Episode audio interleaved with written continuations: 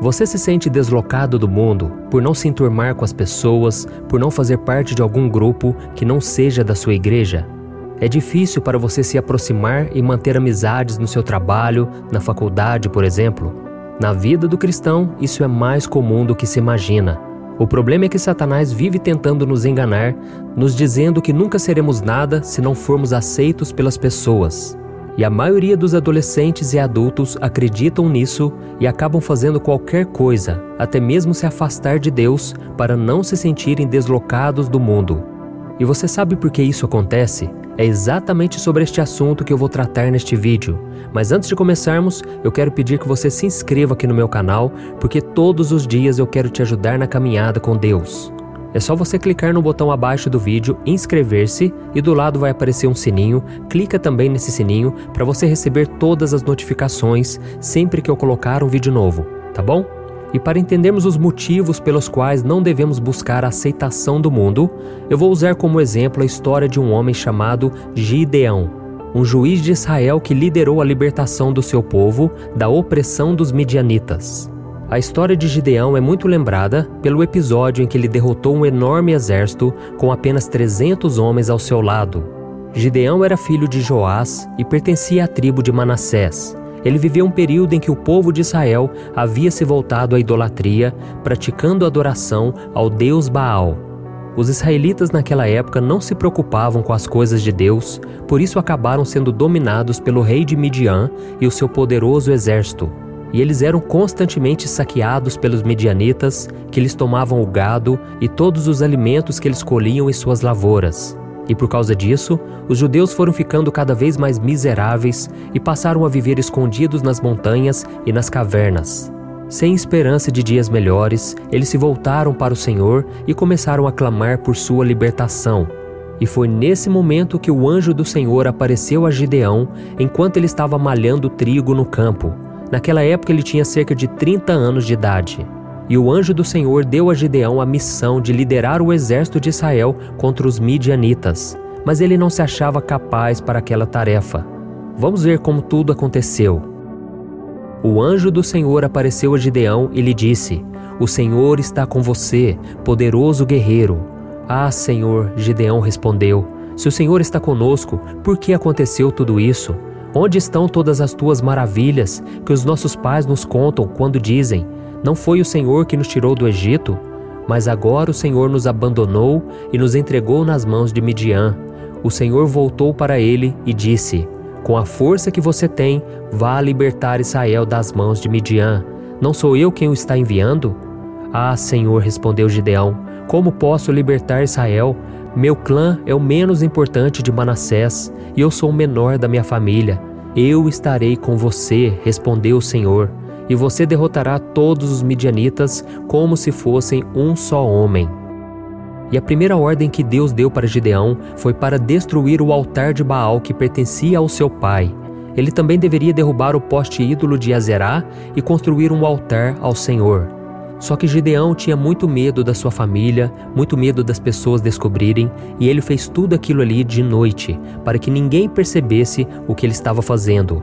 E pela manhã, os homens da cidade acordaram e viram que o altar de Baal estava destruído. Eles então concluíram que Gideão era o responsável e por isso ele deveria morrer. Ou seja, ele foi julgado pelos seus próprios parentes e amigos. E eu não tenho dúvidas de que Gideão se sentiu excluído, deixado de lado. E ele só não foi morto porque o seu pai se levantou diante daqueles homens e disse que se Baal fosse realmente um deus, ele teria se defendido quando o seu altar foi destruído. Então nós vemos aqui que Gideão, ele foi perseguido, as pessoas se voltaram contra ele, mas Deus lhe deu a vitória.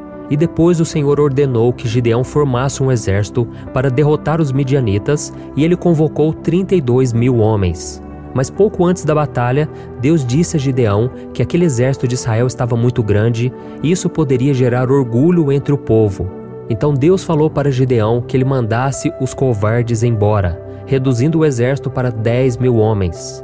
E depois os homens que não estavam preparados para a batalha, porque eram descuidados, eram homens frouxos, eles foram dispensados, restando apenas 300 homens. E esses 300 homens deveriam lutar contra um exército de 135 mil midianitas, fora os povos que estavam aliados a eles. Mas o Senhor estava com Gideão e seus trezentos homens. Então Gideão separou seu exército em três grupos e liderou um ataque noturno que deixou os midianitas confusos e apavorados. Vamos ver como aconteceu esse grande milagre de Deus na vida do povo de Israel. Está escrito assim: Gideão e os cem homens que o acompanhavam chegaram aos postos avançados do acampamento pouco depois da meia-noite, assim que foram trocadas as sentinelas. Tocaram as suas trombetas e quebraram os jarros que tinham nas mãos. As três companhias tocaram as trombetas e despedaçaram os jarros. Empunhando as tochas com a mão esquerda e as trombetas com a direita, gritaram: A espada pelo Senhor e por Gideão. Cada homem mantinha sua posição em torno do acampamento, e todos os midianitas fugiam correndo e gritando: quando as trezentas trombetas soaram, o Senhor fez que em todo o acampamento os homens se voltassem um contra os outros com as suas espadas e muitos fugiram. Com o exército inimigo desestabilizado e em fuga, Gideão o perseguiu e matou seus líderes, e a paz reinou entre o povo de Deus. Gideão é mencionado na galeria dos heróis da fé como alguém que pela fé venceu reinos. Ele é reconhecido como o mais importante dos juízes de Israel, o único deles que recebeu pessoalmente a visita do anjo do Senhor, que na verdade era o próprio Jesus. Gideão, que se considerava o menor de todos, liderou Israel por 40 anos, e durante todo o restante da sua vida houve paz. E você pode estar se perguntando agora, mas pastor, o que Gideão tem a ver com o fato de eu não me encaixar em grupo nenhum e me sentir excluído de todo mundo? Oh, meus irmãos, tem tudo a ver. Gideão era excluído por todos, até mesmo pelos seus familiares. E foi por isso que ele disse que se sentia o menor entre todos eles. Ele se sentia sozinho, abandonado. Mas a verdade é que Gideão não se encaixava em nenhum grupo porque ele era diferente dos outros. Ele era separado por Deus. Ou seja, ele não conseguia se misturar com as pessoas do mundo porque ele não era deste mundo. E a mesma coisa acontece comigo e com você. Amém? Gideão é um exemplo de como Deus tem um olhar diferente das pessoas e ele pode inclusive escolher alguém considerado fraco e sem importância para realizar uma grande obra. Isso significa que você não precisa e nem deve se preocupar com o que as pessoas pensam ao seu respeito. O que importa mesmo é o que Deus vê em você. Amém? É por isso que ele disse: Sou eu que conheço os planos que tenho para vocês, diz o Senhor planos de fazê-los prosperar e não de lhes causar dano, planos de dar-lhes esperança e um futuro. Irmãos, agora eu quero que vocês vejam o exemplo de Jesus. Jesus também não se encaixou nos moldes do mundo, porque somente dessa maneira ele iria conseguir cumprir a sua missão, que era dar a sua vida para que pudéssemos ser livres do pecado e recebêssemos a salvação. Em João capítulo 15, ele disse o seguinte: Se o mundo os odeia, tenham em mente que antes odiou a mim. Se vocês pertencessem ao mundo, ele os amaria como se fossem dele. Todavia, vocês não são do mundo, mas eu os escolhi, tirando-os do mundo. Por isso o mundo os odeia. Lembre-se das palavras que eu lhes disse: nenhum escravo é maior do que o seu senhor. Se me perseguiram, também perseguirão vocês. Se obedeceram à minha palavra, também obedecerão a de vocês. Tratarão assim vocês por causa do meu nome, pois não conhecem aquele que me enviou. Ou, oh, meus irmãos, o motivo pelo qual você não se encaixa neste mundo é porque Deus não quer que você se encaixe. Ele está tentando te separar dessas pessoas porque ele sabe que só assim você poderá cumprir o seu chamado. Glória a Deus! E para te mostrar por que nós devemos ser diferentes das pessoas do mundo, eu vou te contar uma última história, a história em que Jesus ressuscita a filha de Lázaro. Em Marcos capítulo 5, conta que Jesus estava chegando na cidade de Cafarnaum. E quando ele chegou naquela cidade, as pessoas se juntaram à sua volta. Então Jairo se aproximou de Jesus e pediu que ele curasse a sua filha. Jairo era o chefe da sinagoga, ou seja, um homem muito importante entre as autoridades religiosas daquele povo. E a Bíblia diz que Jesus foi então à casa de Jairo, com a multidão cercando por todos os lados. E no meio do caminho, uma mulher que sofria com uma hemorragia há vários anos recebeu seu milagre depois de tocar no manto do Senhor. Aquela mulher foi curada naquele mesmo instante, mas ela acabou interferindo no percurso de Jesus até a casa de Jairo. e durante esse atraso, a filha dele acabou morrendo. Então algumas pessoas vieram correndo até Jairo para dar essa notícia tão triste. Veja o que eles disseram: Sua filha morreu, não incomodes mais o mestre. Ouvindo isso, Jesus disse a Jairo: Não tenha medo, tão somente creia e ela será curada. Então eles seguiram até a casa daquele homem, e aí nós chegamos ao ponto que mais nos interessa. No versículo seguinte, diz que quando Jesus chegou à casa de Jairo, ele não deixou ninguém entrar com ele, a não ser Pedro, Tiago e João, e os pais da criança. E veja o que aconteceu em seguida. Enquanto isso, todo o povo estava se lamentando e chorando por ela. Não chorem, disse Jesus. Ela não está morta, mas dorme. Todos começaram a rir dele, pois sabiam que ela estava morta. Mas ele a tomou pela mão e disse: Menina, levante-se. O espírito dela voltou e ela se levantou imediatamente. Então Jesus lhes ordenou que lhe dessem de comer. Os pais dela ficaram maravilhados, mas ele lhes ordenou que não contassem a ninguém o que tinha acontecido. Irmãos, Jesus não permitiu que aquelas pessoas entrassem na casa de Jairo porque ele sabia que elas não tinham a mesma fé em Deus que ele tinha. O povo só se aglomerou ali porque ele estava curioso para ver o que Jesus iria fazer e não porque acreditavam que o milagre aconteceria.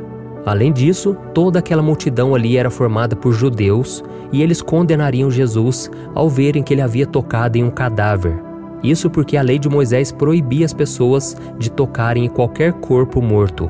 E por que eu resolvi contar essa história da ressurreição da filha de Jairo? É para te mostrar que Jesus era diferente daquele povo. Ele não se encaixava naquele grupo, mesmo nascendo na mesma terra e crescendo debaixo da mesma lei. Então não havia motivos para que todos pudessem estar ao seu lado quando aquela menina fosse curada. Só presenciaria aquele milagre quem realmente acreditava no poder dele. E a mesma coisa pode acontecer na sua vida. Deus pode estar querendo fazer coisas através de você, mas Ele está esperando você se desconectar das coisas do mundo para Ele poder agir. Amém? O Senhor não vai te obrigar a fazer nada. Deus é tão bom, irmãos, que Ele não impõe nenhuma condição.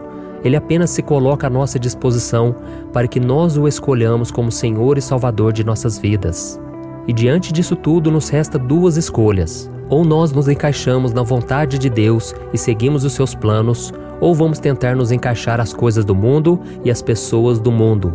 Só que fazer as duas coisas é impossível, porque o próprio Jesus disse que é impossível servir a dois senhores. Mas será que isso significa que você não tem que ter contato com as pessoas que não são cristãs? Não, não é nada disso. A Bíblia diz que nós devemos ser a luz do mundo e o sal desta terra. Ou seja, nós temos que usar a nossa vida e o nosso testemunho para levar o Evangelho de Cristo a quem está perdido e precisa ser salvo.